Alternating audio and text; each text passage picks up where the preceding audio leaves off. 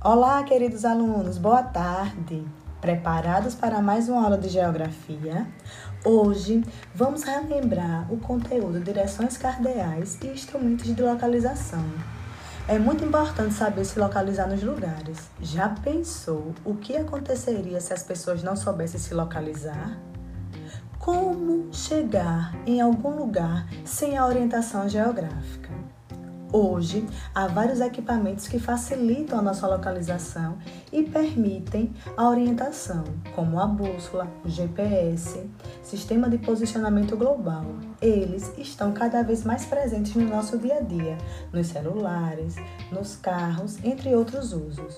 O Sol é um importante ponto de referência. A partir da posição dele no céu, obtemos as direções norte, sul, leste, oeste, que são referências universais, ou seja, usados no mundo todo. Os pontos cardeais também são conhecidos como pontos de referência. São de extrema importância para nossa localização e orientação geográfica. Agora, acessem o anexo na Agenda Edu e realizem a atividade. Até a próxima, turminha. Boa tarde.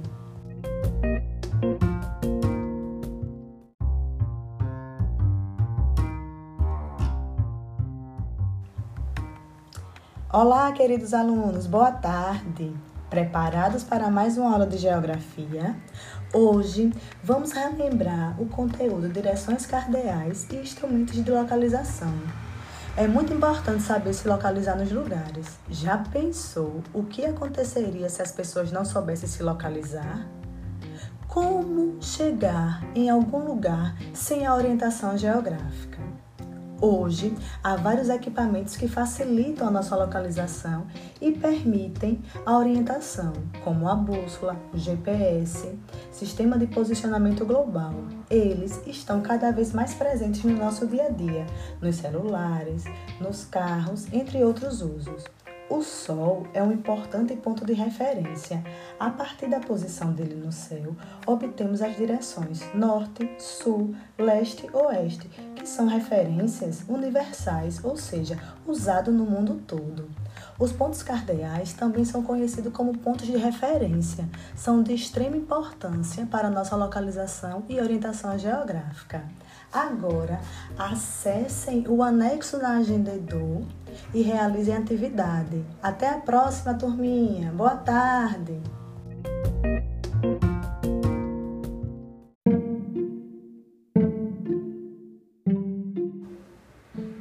Boa tarde, turminha! Como vocês estão? Espero que todos estejam bem. Vamos para mais uma aula de ciências. Hoje trabalharemos o conteúdo exposição ao ar, a umidade e a luz e exposição à luz. Mas antes a gente precisa relembrar o conceito de matéria. Matéria é tudo aquilo que ocupa lugar no espaço e possui massa. Por exemplo, é o corpo das coisas, dos objetos, animais, plantas e pessoas. Existem três estados físicos da matéria: o sólido, o líquido e o gasoso. Esses estados variam de acordo com as condições em que se encontram, dependendo da temperatura e da pressão da atmosfera.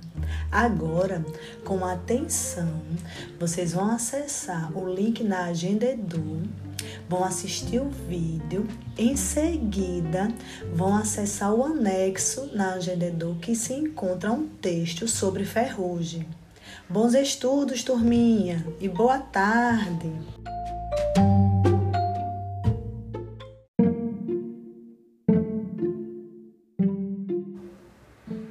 Boa tarde, turminha! Como vocês estão? Espero que todos estejam bem.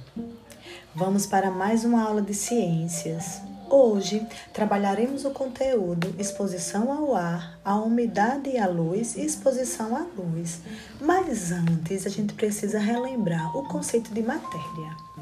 Matéria é tudo aquilo que ocupa lugar no espaço e possui massa. Por exemplo, é o corpo das coisas, dos objetos, animais, plantas e pessoas. Existem três estados físicos da matéria: o sólido, o líquido e o gasoso. Esses estados variam de acordo com as condições em que se encontram, dependendo da temperatura e da pressão da atmosfera. Agora, com atenção, vocês vão acessar o link na Agenda Edu, vão assistir o vídeo, em seguida vão acessar o anexo na Agenda Edu que se encontra um texto sobre ferrugem. Bons estudos, turminha, e boa tarde!